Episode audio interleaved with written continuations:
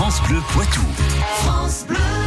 La science infuse, une chronique réalisée avec l'espace Mendes France de Poitiers et Curieux.live, le média qui démêle le vrai du faux.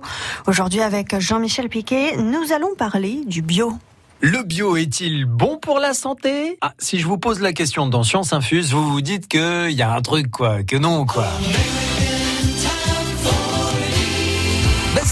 Piège Des études viennent de confirmer le lien entre l'alimentation bio et la baisse de risque de cancer. C'est pas facile de réaliser euh, ce type d'études. Énormément de paramètres interfèrent, notamment des facteurs qui sont liés à notre mode de vie. Mais ça y est, deux études ont permis d'arriver à cette conclusion. Par exemple, cette étude française datant de 2018, parue dans le webzine JAMA Internal Medicine, qui montre que le risque global de cancer chez les consommateurs réguliers d'aliments bio baisse de 25%. C'est encore plus flagrant concernant le risque de lymphome, qui est une maladie du sang. Il serait diminué de 76%, ce qui confirme un résultat publié en 2014.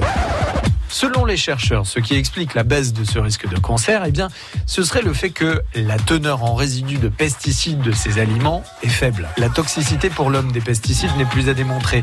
Les premières victimes sont d'ailleurs les agriculteurs et à ce titre, le lymphome est reconnu comme maladie professionnelle depuis 2015. Finalement, il est peut-être temps d'en passer un petit peu plus dans notre potager pour privilégier les bons produits à table.